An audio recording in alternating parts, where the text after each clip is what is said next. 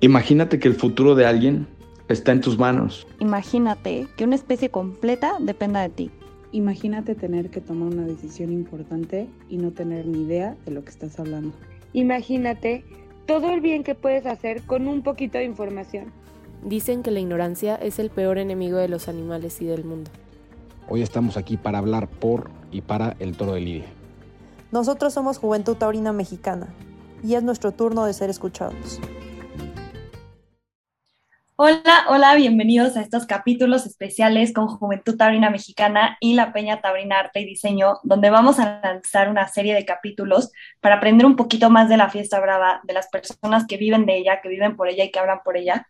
Antes de empezar y que nuestros invitados se presenten, queremos aclarar, recordar y decirles que esta es una serie de capítulos dedicados a antitaurinos, fanáticos políticos, a los que no conocen o no entienden la fiesta brava, a los que quieren y dicen proteger a los animales a los taurinos y a los que simplemente no tienen una postura al respecto porque no saben y no conocen. En el capítulo pasado hablamos de lo más importante que es el toro. Hoy hablaremos del lugar en el que habita, donde nace, crece, se reproduce y a veces también muere, y el ecosistema que lo rodea. Entonces, para adentrarnos más, me gustaría que con fines más prácticos cada uno de nuestros invitados me diga quién es y qué hace en su día a día alrededor del toro de Lidia. Bienvenidos. ¿Qué? Buenas noches, soy Daniel Cortina, ganadero de la nueva ganadería de Puerto del Cielo. Y estamos un poquito para ayudar a conocer al, al toro en profundidad. Hola, ¿qué tal? Soy Juan Diego Valdés Arellano, ganadero de la ganadería de Llano Hermano. Y también estoy aquí muy feliz por haber sido invitado a este gran proyecto y con unas grandes personas de anfitriones y colegas que van a participar. Hola, yo soy Sergio Flores, eh, soy matador de toros, eh, la verdad, bueno, pues yo vivo en una ganadería brava. Día a día también es 100% en contacto con el toro bravo. Y bueno, pues también estoy aquí a sus órdenes. Hola, yo soy Carlos Cruz. Eh, yo no soy ganadero, pero soy biólogo, soy ecólogo. Y bueno, gracias por la invitación. Soy vecino de, de Daniel y de, y de Juan Diego. Entonces, eh, estoy aquí para comentar algunos aspectos importantes de los ecosistemas donde habitan los toros bravos y que creo que son eh, detalles y datos importantes que la gente tendría bien saber para tener un, un, esquema más amplio sobre la opinión sobre la tauromaquia. Gracias.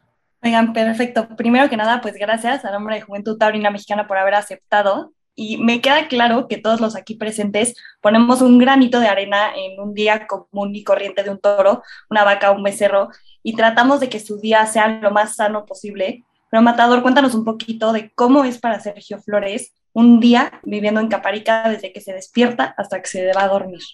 Pues sí, mira, la verdad, pues es una experiencia, a mí, para mí es una experiencia que me ha cambiado la vida, para mí es una experiencia que me ha dado pues otra perspectiva, eh, aún siendo torero, aún estando toda mi vida relacionada al toro bravo, a la tauromaquia, pues el estar viviendo en una ganadería creo que me ha dado una perspectiva nueva, creo que me ha dado un enfoque diferente. Eh, la verdad que el estar viviendo en la ganadería me ha hecho yo creo que amar todavía más al toro bravo. Yo soy 100% naturaleza, apartamos de ahí.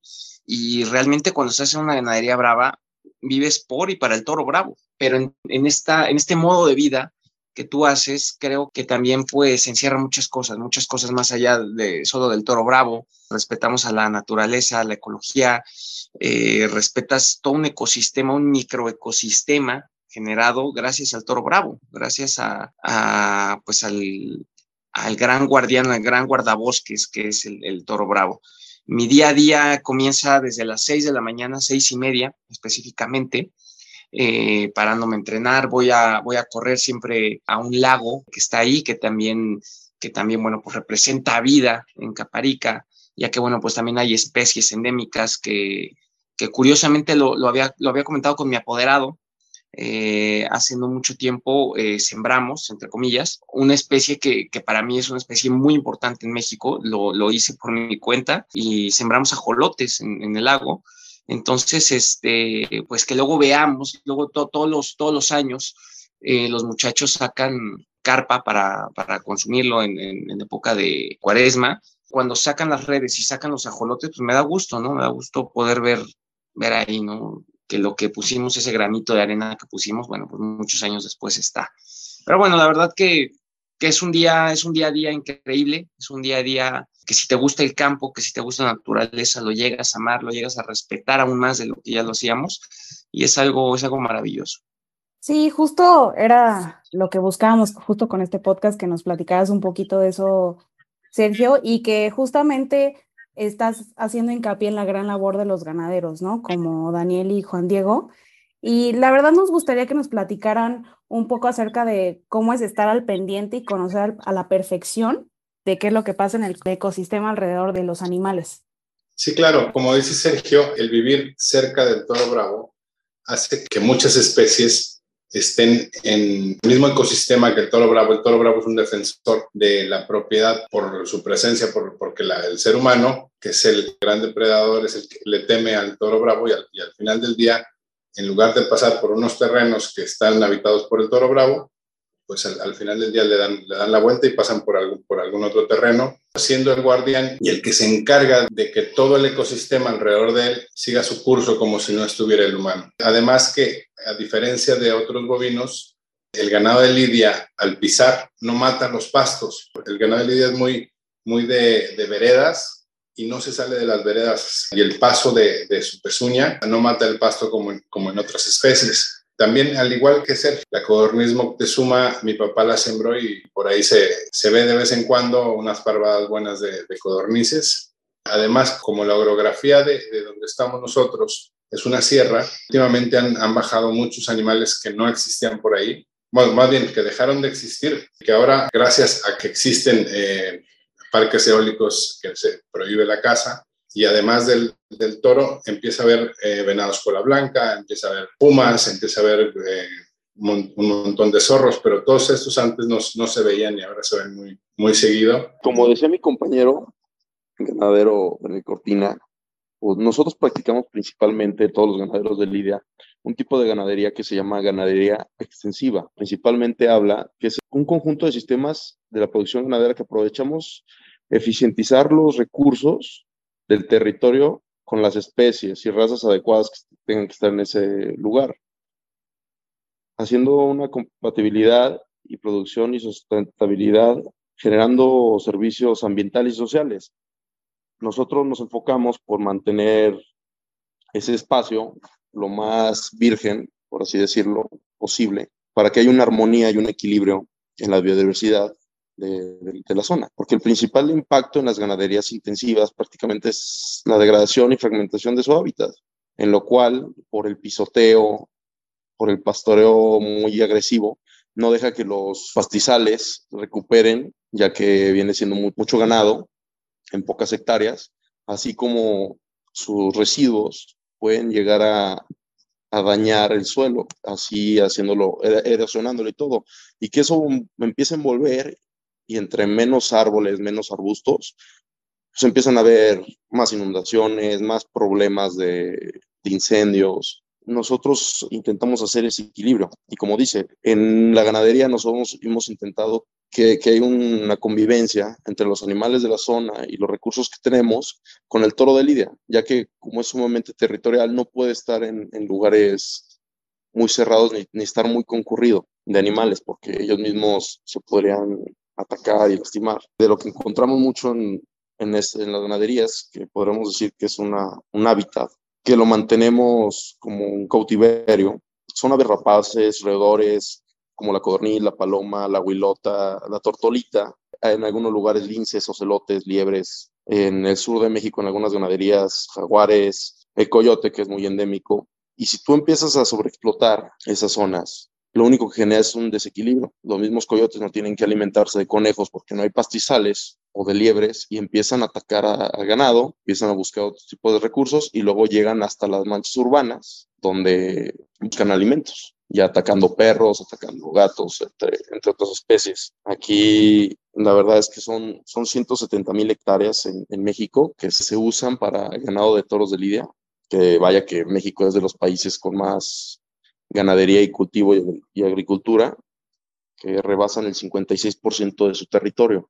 Entonces, estos lugares ayudan a proliferar las especies y muchas que están en peligro. Justo, creo que ambos están diciendo la misma idea, ¿no? Al final, el toro de Lidia y nosotros como seres humanos que estamos protegiendo al toro de Lidia, también respetamos la vida silvestre que cohabita con él. Entonces, eh, Carlos, tú como experto en ecología y ecosistemas, ¿qué tan sostenible crees que se vuelve tener una ganadería de toros de Lidia en términos ecológicos? Bueno, primero quisiera eh, acotar un poco el término ecología. A veces un poco se confunde o se, se mezcla con el ecologismo, que es esta corriente ideológica eh, de respetar o de cuidar, digamos, la naturaleza. Pero la ecología sí es una rama de la biología que estudia eh, los ecosistemas y las interacciones con los seres que habitan en esos ecosistemas. Eh, partiendo de eso, es importante recalcar, como dijo Juan Diego, la cantidad de hectáreas en México que están destinadas a las ganaderías bravas. Son 170 mil, que particularmente o mayormente eh, o al menos en nuestra zona, son, son pastizales y son matorrales, matorrales espinosos, etcétera, ¿no? Eh, últimamente se ha estudiado mucho la provisión de los servicios ambientales que, que dan los, los pastizales y estos ecosistemas. ¿Qué es un servicio ambiental? Es un beneficio y un servicio que nosotros como humanidad obtenemos de, a partir del buen funcionamiento de un ecosistema. Los servicios ambientales son de varios tipos, de, provisión, de regulación, etcétera, pero eh, en particular la provisión, son muy importantes porque captan eh, agua y también obviamente la, participan en el ciclo del agua para tener agua, participan en el ciclo de las lluvias y además la producción de oxígeno y también la captación de CO2. Eh, estamos hablando de que una hectárea de pastizal, por poner un ejemplo de los, de los tantos ecosistemas que puede haber Toro Bravo, pero en nuestra zona, que la mayor parte son pastizales y algunos matorrales, como dice Daniel, que son este, sierras pequeñas, entonces, eso, eh, una hectárea de pastizal capta hasta 45 toneladas de CO2 en un año, ¿no? Si hacemos un cálculo, por ejemplo, de que eh, en este tipo de ganaderías, que como bien dice Juan Diego, son extensivas, podemos tener hasta, creo que son, eh, si estoy mal, pero 10, 10 hectáreas por cabeza, ¿no?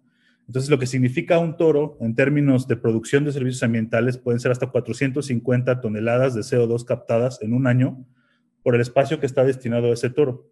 Entonces, forman parte clave de un ecosistema de pastizales y de la provisión de servicios ambientales que nosotros obtenemos como el buen resultado de esos eh, procesos ecológicos en donde está presente el toro de Lidia, ¿no? Son destinados a eso.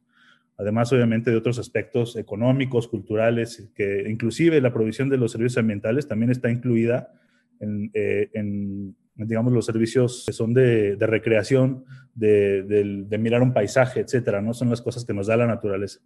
Entonces es, por una parte, muy bonito ver enormes extensiones de campo casi virgen, digamos, o, virgen en pastizales naturales donde están los toros, pero también es importante saber lo que proveen al ambiente esos, esos espacios y lo que proveen a nosotros como seres humanos.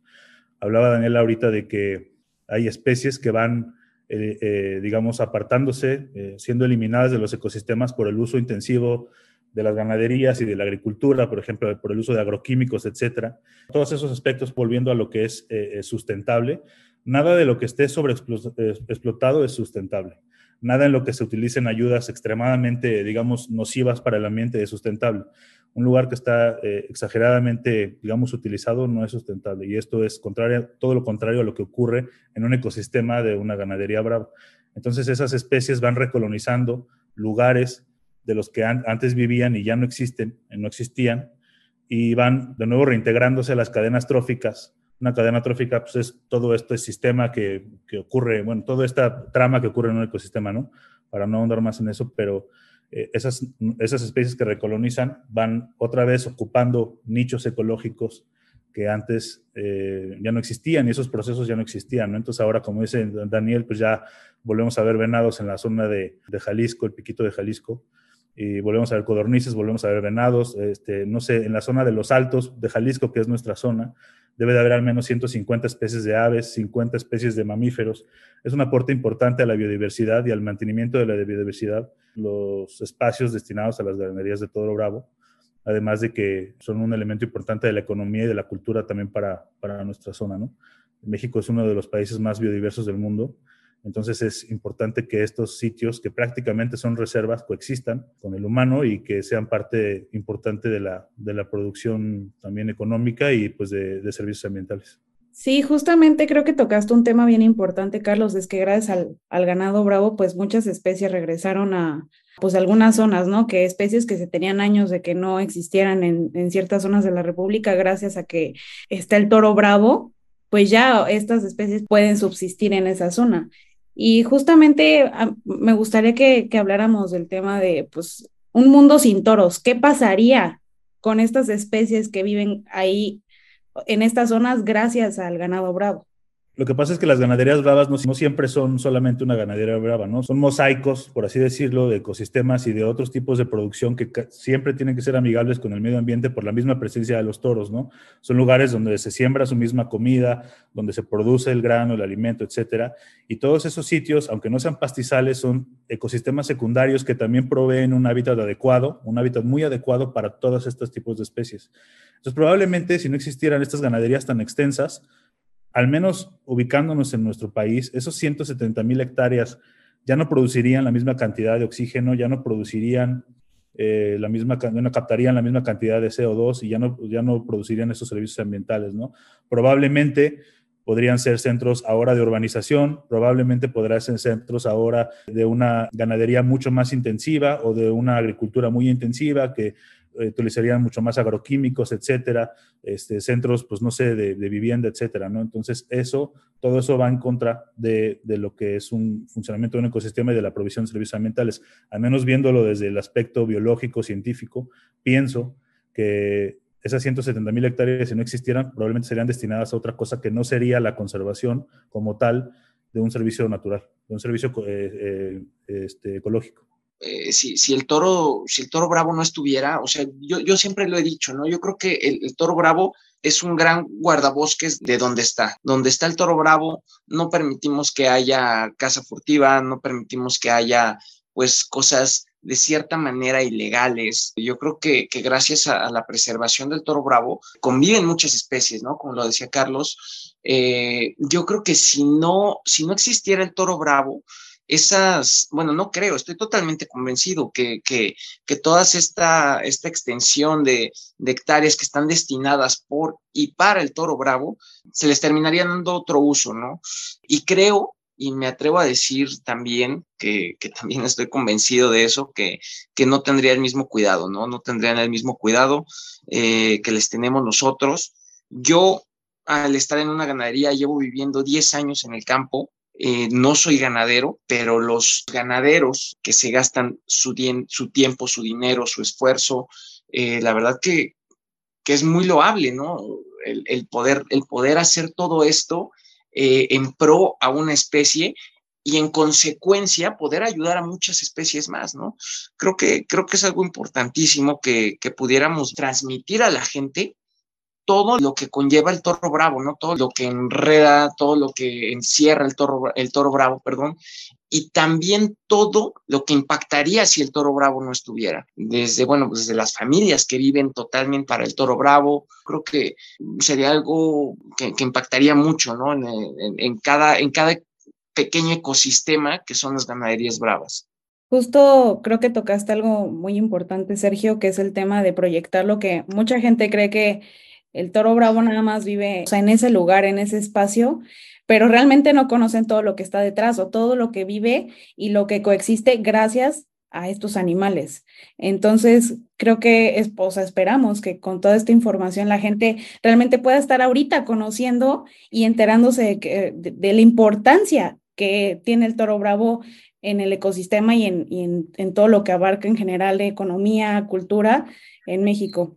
Sí, como dicen mis compañeros, la verdad es que también es muy gratificante el cuando vas a, dar las vueltas a, ver el ganado o aretar o cualquier cosa, te encuentras con episodios muy padres de, de la vida silvestre y de cosas muy interesantes. Una vez nos pasó, estamos retratando algunas vacas y algunos, unas nacencias. Y en ese momento nos percatamos de que estaba entrando un coyote con una liebre en el hocico.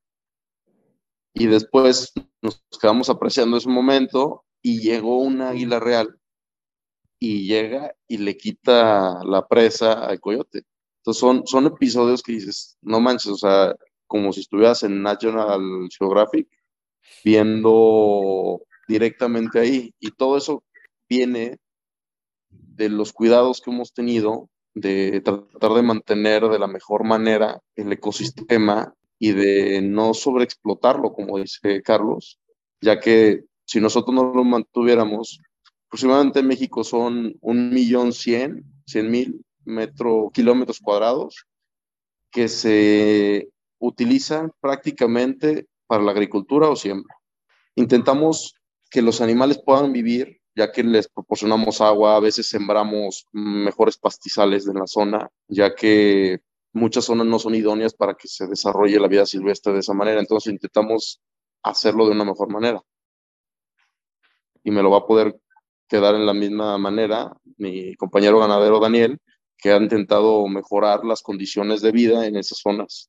Al final del día, eh, mejoras las condiciones de vida del toro, que es lo, que es lo principal, pero en, en, en, cuestiones secundarias, al haber más pasto, al evitar la caza furtiva, haces que todos los ciclos ecológicos tengan su, su tiempo y su espacio. Bien lo dijo en un momento Juan Diego y en otro, y en otro Carlos, si no hay conejos, los coyotes van a ir a buscar la presa que, o sea, el hambre los va a hacer buscar una presa que no está en su cadena alimenticia.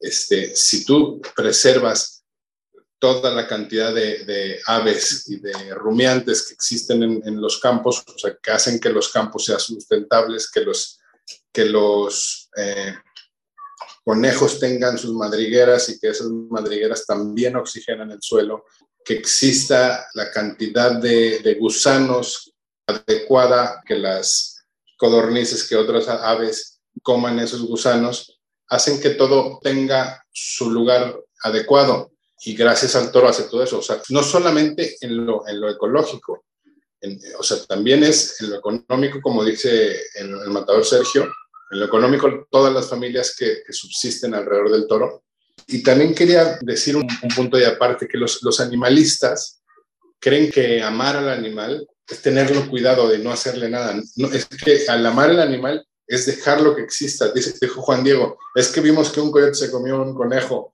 y que un águila real se comió, le quitó el conejo. Al final del día, la naturaleza es cruel, viéndolo en, el sentido de que, de, de que entre ellos se matan y entre ellos se comen, pero es, la naturaleza es así, no, no, no podemos cambiar el curso de lo que come un, un coyote o de lo que come un, un, puma. Justamente los pumas, ahora que hay muchos que están llegando pumas ahí al, al, rancho, llegan primero a comerse los potros. ¿Por qué? ¿Por llegan primero a comerse los potros? Porque su alimento es el principal, son los venados, y lo que más se parece a un venado es un, potro. Lo que hay que dejar es que los ecosistemas se desarrollen de muchas formas y el toro lo hace, no nada más con su presencia.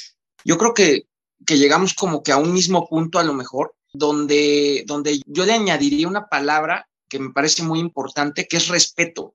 O sea, nosotros respetamos la ecología, nosotros respetamos la vida que hay en, eh, en, cada, en cada rancho en cada, en cada ganadería, porque es, es muy diferente una ganadería de, del norte de México a una ganadería del sureste de México, y yo creo que, que, lo respetamos, no, no creo, estoy convencido, lo respetamos y respetamos esa, esa naturaleza que, como bien decía Daniel, quizás a veces puede ser cruel, entre comillas, pero, pero es la naturaleza de, de, todo esto, ¿no? De, de este ecosistema llamado toro bravo, por así decirlo, y, y, a mí me parece algo muy importante que, que todos coincidimos, todos los ganaderos que, que, puedan tener desde el norte de México hasta el sur de México, coincidimos en algo que es respetar la vida misma que se genera en cada ganadería.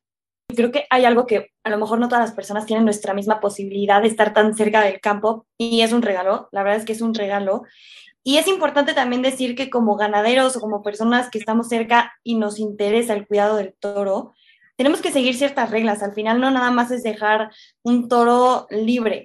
Tienes que a lo mejor cuidar el alambrado, que no haya basura, que no haya cosas, no sé, eh, botellas de vidrio, que al final si es temporada de sequía pueden provocar un incendio. O sea, tenemos que seguir ciertas reglas de sanidad y cuidado como cualquier otra empresa y, y creo que eso muchas veces la gente tampoco lo ve, ¿no? Eh, creo que es importante también hablar de eso y del cuidado no solo de, de, lo que hemos hablado del pasto, a lo mejor también de los bordos, del agua, muchas veces, y creo que últimamente a todos nos ha pasado una sequía, que se han tardado las lluvias en llegar, que eso también puede llegar a atrasar o afectar el cuidado de los ecosistemas. Yo creo que es muy importante el tema que tú estás tratando de la basura.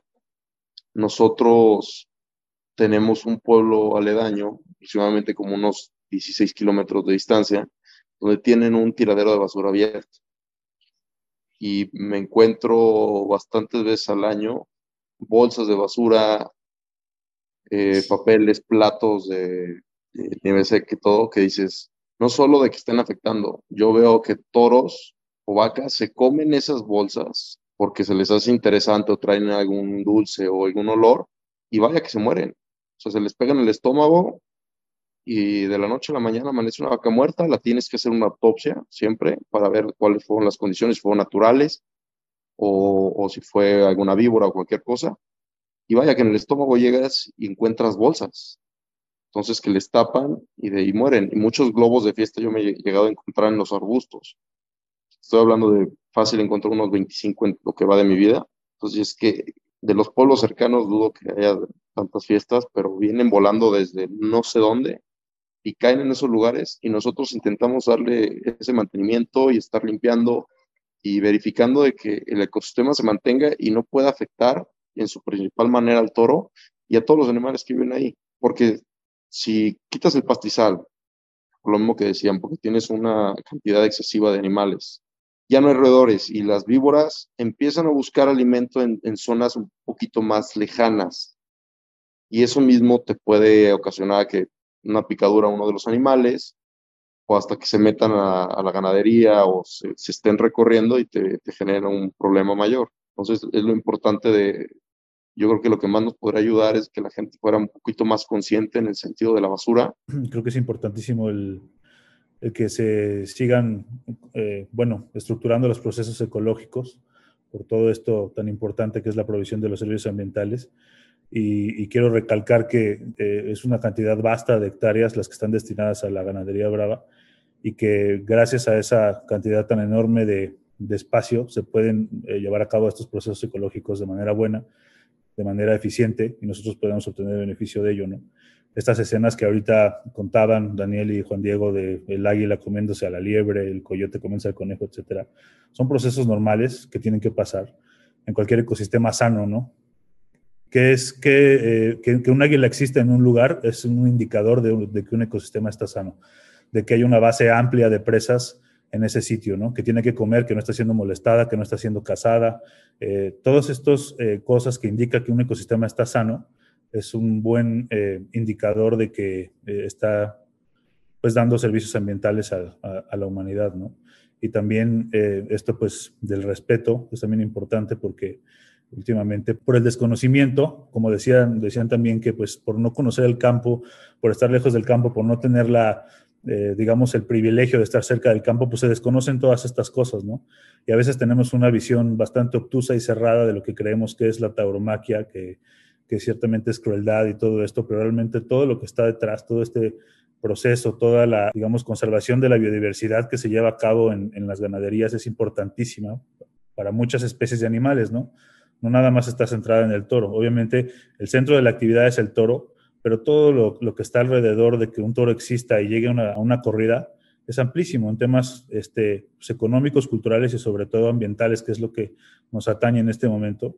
Para que un toro exista, eh, bueno, que llegue a una corrida, pues debe de haber al menos, no sé, 200 a 3.000 hectáreas de pastizales bien conservados, debe de haber una ganadería extensa con matorrales bien conservados, debe de haber una base amplia de, biodiversidad donde están estos toros, debe de haber muchos procesos ecológicos funcionando para que las ganaderías existan, para que existan los pastos, para que existan las condiciones de que eh, el alimento pueda crecer para, los toros, de que haya agua, de que haya todos estos flujos de, pues de energía y todo esto que existen en un ecosistema, ¿no?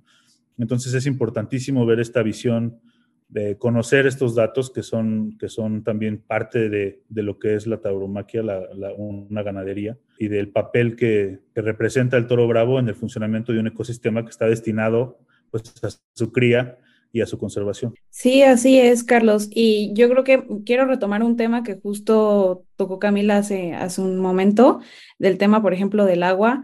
Que justo ahorita los que somos aquí ganaderos, eh, al menos lo, lo, estamos sufriendo y, y, por ejemplo, yo lo, yo lo llegué a comentar en Twitter los últimos dos meses y aquí está presente que Daniel, que, que nos leemos en Twitter los dos y que han sido meses muy difíciles, o sea, muy difíciles como nosotros para como ganaderos porque no cae ni una gota, apenas está al menos aquí en Querétaro ya está lloviendo un poco, pero ahí es cuando le das la importancia realmente a las cosas, ¿no? De, de, lo que es el agua, o sea, de estar esperando a que caiga una gota porque los animales necesitan el agua, porque como bien dijo Camila, este, estás con el, con el Jesús en la boca de que los, los bordos se van a secar. Al menos digo yo, por ejemplo, nosotros tenemos una presa, pero al final de cuentas eh, no es suficiente. O sea, tenemos que estar al tanto y tenemos que estar cuidando todas esas, todos esos detalles porque pues si no los toros no sobreviven y todas las especies que están alrededor de la ganadería no van a sobrevivir.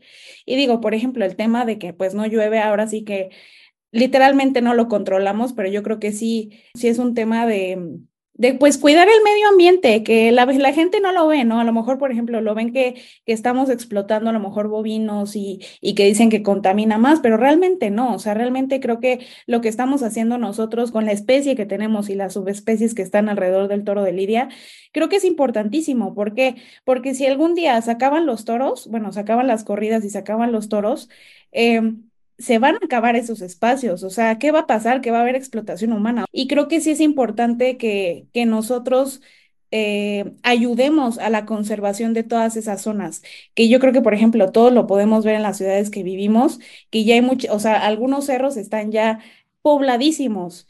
Y justamente nosotros estamos evitando que, que sigan existiendo espacios eh, naturales en, en muchas zonas.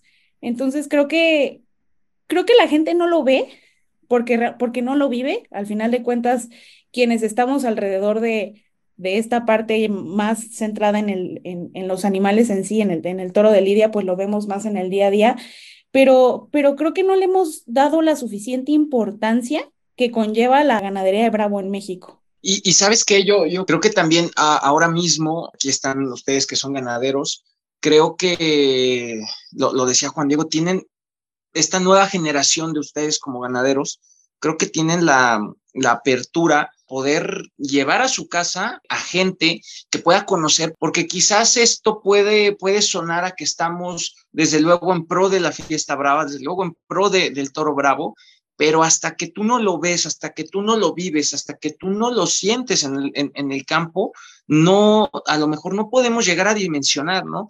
A mí me encanta hablar y transmitir lo que, lo que yo siento, pero siempre he dicho que, que el sentimiento solamente puede ser presencial, ¿no? Y yo creo que, que lo que ustedes están haciendo hoy día como ganaderos es importantísimo, que estén abriendo las puertas de su casa a que vaya gente, a que, a que conozca sin ningún tapujo, sin ningún parche, totalmente abierto y como es, a, a, que conozca la gente, a que conozca la gente, el aficionado, que inclusive hay aficionados que no tienen esa oportunidad y también gente externa totalmente al mundo taurino. La verdad que es, que es muy loable lo que hacen ustedes como ganaderos, el hecho de poder preservar y de poder brindar cobijo pues a, todo esto, ¿no? A todo, a todos estos, como digo, ¿no? Esto, todos estos pequeños ecosistemas, es, es, es muy importante, la verdad que sí.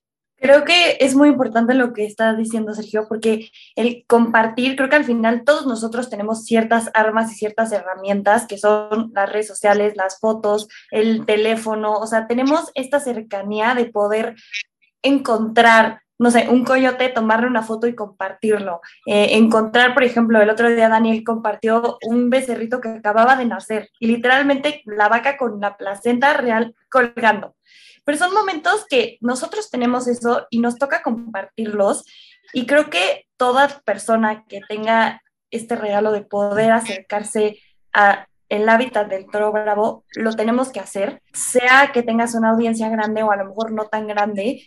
Ustedes como toreros, Sergio, hay niños que ustedes los ven como héroes, o sea, que, que ver una historia tuya enseñando el campo, diciendo cómo se ve, qué hay, el bordo, el no sé qué, también les gusta. Eh, Daniel también lo ha hecho muy bien, compartiendo todo. Y creo que se nos tiene que quitar esa pena, ¿no? De compartir, de cuando vayamos a un rancho, cuando tengamos la oportunidad de estar cerca de, compartir y enseñarle a la gente cómo vive realmente el toro de Lidia y combatir esa desinformación que a lo mejor personas que dicen eh, o que quieren que ciertas personas crean, decir, no es así y es de esta manera. Sí, como, como te decía al principio de, la grabación, lo, lo, que he intentado es que las personas conozcan el trasfondo que, que, tiene vivir día a día al lado del toro bravo, ver cómo nacen, ver cómo se pelean de niños, ver cómo se pelean de grandes. O sea, que, que vean que tras de ese mito hay una belleza por la cual todos nos enamoramos del campo bravo y del toro bravo. Y, mi intención eh, es con una cámara, porque no eran, no eran ni fotógrafo, me, me metí a unos cursos de fotografía para intentar hacerles llegar algo de, lo que pasa todos los días en el rancho. Entonces, esa es el, la intención de, mis redes sociales, para que conozcan un poquito más, o sea, tal, tal vez no es el enfoque más adecuado, pero es el enfoque que yo, que yo lo, lo que estoy percibiendo en, en, ese momento. Conocimiento de la biodiversidad, es decir, el conocer algo te ayuda a cuidarlo, ¿no? Si no, si no conoces lo que tiene, si no conoces lo que tiene tu país, si no conoces lo que tiene tu estado en términos de capital natural, porque también hay que decirlo, es un capital natural el que existe en las ganaderías de Toro Bravo, es importante conocerlo para conservarlo. Entonces, como, como decía hace rato, si tenemos esta visión cerrada de, de, la crueldad y del animalismo, de que todo es malo, de que son seres que están utilizados, o sea, para mí es más importante, para mí como persona, es más importante cómo vive un animal a cómo muere. Entonces, eh, sabemos que los toros viven como reyes. Yo soy biólogo y entiendo de estos procesos ecológicos, de lo que es un ecosistema sano, etcétera, y que estoy rodeado de ganaderías bravas por un lado y por el otro y por el otro, y que todos los días también veo cómo funcionan las ganaderías y de qué manera tienen el manejo de los pastizales, etcétera, entiendo y estoy a favor, aunque yo estudié ecología y estudié animales y estudié comportamiento animal, yo hice mi doctorado siguiendo jaguares y lo seguía por dónde iban, este, estoy tratando de entender por qué comen a cierta hora, cuánto distancia se mueven en un día, etcétera, aunque yo estudio y estudié comportamiento animal, estoy totalmente a favor de la ganadería porque al menos en la zona donde yo estoy y lo que he visto, funcionan como un reservorio de especies, como un, lugar de, de, captación de gases de efecto invernadero, de producción de oxígeno y de agua, y que para mí eso es importante también eh, darlo a conocer, si es que puede llegar a muchas personas que, que tengan un punto más a favor de comprender cómo funcionan estas cosas y qué beneficio tenemos todos de las ganaderías de Toro Bravo. El tema del agua es muy importante. En el ecosistema donde está nuestra ganadería, llueve de tres a cuatro meses al año, este, y después tenemos ocho o nueve meses, que es una sequía en los cuales tenemos que aprovechar los recursos y tenemos que tener muy bien las siembras, los minerales y todo lo que les, les suministramos a los animales para que esa calidad animal que tenga cada uno, cada individuo se encuentre al 100% en lo que tiene su paso por la ganadería. Hay que cuidar mucho el tema de, del agua y de los pastizales. Por eso es que es, estamos en una situación riesgosa, ya que si no, si no llueve en, en estos, en este mes de agosto, que es el, el, el último mes fuerte de lluvia y, y, septiembre otro poco, este, vamos a tener un año muy, muy crítico.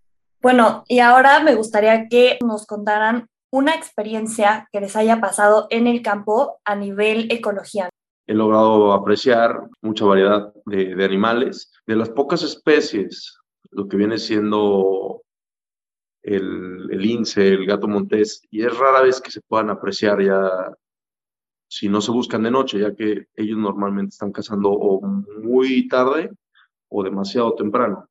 Entonces, el ver esos animales, el, poderlos apreciar, porque muchas veces ahí se te llega a ser tarde por el manejo del, del ganado o de que estás revisando los empadres, y vaya a ver ese tipo de animales donde mucha gente pagaría por verlas en zoológicos, en su hábitat natural es, la verdad es que muy bonito, que si queremos seguirlo viendo y no tener que ir a una selva, a un zoológico, es nada más cuidar las zonas que tenemos, intentarlos mantenerlo y favorecer si está en nuestras manos, como estaba cuando tú llegaste.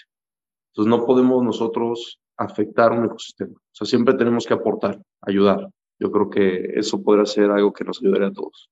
Mira, lo, lo que les voy a contar es una, es una vivencia personal y, no tiene nada que ver ni con pumas ni con venados, tiene que ver con una burra, una burra que yo tengo en, un empadre Normalmente tenemos, tenemos que ahuyentar a los coyotes en las épocas de apariciones y sin querer un empleado que era temporal me pidió eh, que si podía meter una burra en el, potrero. Le dije, sí, claro. En ese año no tuve bajas de coyotes. Se me hizo rarísimo. Entonces el, el, el, empleado se fue y sacó, sacó a su animal y lo vendió a varios kilómetros de ahí. Y fui a dar con la burra porque la burra era muy brava para los, para los coyotes sin afectar el ecosistema. Hicimos una forma en la cual la burra protegía a las crías y no, y no había que, ni que ahuyentar, ni cazadores, ni, ni, nada. Entonces, después me puse a investigar qué es lo que pasaba con, con, las burras y con las mulas. Y, llegué a un videos de YouTube en las cuales decían que, los burros son muy protectores de, las manadas y muy bravos y que son mucho más efectivos que cercas eléctricas, que cualquier método para, para tener cercado en algún lugar y gracias a, esa burra me permito decir que, que, soy de los ganaderos más ecológicos en el tema, en el tema de los coyotes, porque ya, ya, tiene, ya con las hijas, y las hijas se han enseñado a, proteger el gato en, en, el que les toca, y hace que toda la cadena vuelva, vuelva a su sitio. Bueno, pues eh, han sido muchas las experiencias que he vivido en el campo por mi trabajo. O sea, he visto muchísimos animales y escenas de la vida salvaje, pero bueno, en particular... Eh, en las ganaderías. Eh, a mí me gusta mucho la cetrería también, yo practico la cetrería desde niño y de hecho fue una de las causas de mi acercamiento a la naturaleza. Y la cetrería es eh, eh, pues cazar con halcones entrenados de una manera natural, es decir, tú durante un tiempo entrenas al halcón para que el halcón vuelva a su sitio natural y cace presas naturales, ¿no? Y en una ocasión, cazando ahí en, nuestro rancho, con caso un pato y salió un lince de un arbusto a quitárselo y y empezaron a pelearse, ¿no? Entonces ver esa escena de, de, una interacción ecológica como es la depredación y luego otra como es el, oportunismo, quitarle una presa a otro cazador, es una cosa que, bueno, se ve en sistemas bien conservados y que es una escena natural que pocos son afortunados de observar, ¿no? O sea, eh, aves salvajes cazando otras aves salvajes y siendo depredadas por un, por un mamífero salvaje. Es algo muy bonito de ver y de, eh, bueno, pues yo, eh, la verdad que, digo, creo, yo, yo creo que también tendría muchas, como todos, como todos los, los que estamos aquí, tendríamos muchas, muchas anécdotas, ¿no? Para contar. A mí en específico tengo una, eh, la verdad que, que para mí personalmente me, me marcó para bien, desde luego. en una ocasión al, estar viviendo en, el rancho. Uno de los vaqueros que también vivía allí, eh, Simón Sánchez, que ya, ya se jubiló, ya se retiró, me fue a ver a, mi cuarto, me fue a tocar, me dijo que si por favor podía ensillar un caballo. Estaba cayendo ya la noche porque había escuchado que los toros se habían peleado, de todos los potreros se habían, se habían revuelto y bueno, pues para evitar peleas, tratar de, llevarlos otra vez a, cada uno de, sus potreros. Entonces, desde luego me enseñó un caballo, me, salí con, Simón al campo y, cuando íbamos pasando por los potreros, la, hierba es muy alta, ahí, ahí en Caparica, esto, esto es en el Estado de México. La verdad que para mí fue una escena increíble. Eh, mientras íbamos galopando con Simón y yo, cayendo ya la noche, mientras íbamos galopando, hay muchas luciérnagas ahí. Entonces iban saliendo las luciérnagas. Fue una cosa increíble para mí fue, o sea, se iluminaba como si fuera de película. Yo pongo mucho, pues, de ejemplo, la, película de Avatar, que se iluminaba, ¿no? Con, conforme ibas pasando, se iba iluminando, ibas galopando con el caballo, se, iba, se iban extendiendo las, las luciérnagas. Y, para mí fue algo increíble, ¿no? Increíble también el, saber que, bueno, pues ahí, que, el campo está sano, que podemos contar con, con, con ese, ese tipo de espectáculos para mí fue algo increíble y yo creo que, que, muy pocas personas lo, lo, pudieran llegar a apreciar, ¿no? Yo se los comparto con mucho gusto. Desde luego no es igual compartirlo que vivirlo, pero, pero creo que, que es de las cosas más bonitas, no solo en el campo, sino que me han pasado en mi vida, en mi vida en general. Nos gustaría que si ustedes fueran el toro bravo, dijeran como alguna frase acerca de su entorno, o sea, del entorno en donde vive. O si tú le pudieras prestar tu voz a un toro, ¿Qué es lo que crees que diría? Creo que, que de las cosas que podría decir eh, sería primero agradecer, agradecer el lugar donde vive, como cuando vas a algún lugar que te gusta, alguna casa bonita, algún paisaje, y el que mantengan bien tu casa, pues no hay nada como eso, de agradecimiento y de decirnos que hagamos conciencia y tratar de mantenerlo en ese estado, ya que ahí, ahí es su vida, ahí viven 20 años o su vida hasta 24 años, su vida completa, las vacas y los sementales. Entonces, nadie quisiera que, que cambiara tu ecosistema y tu surroundings de donde vives.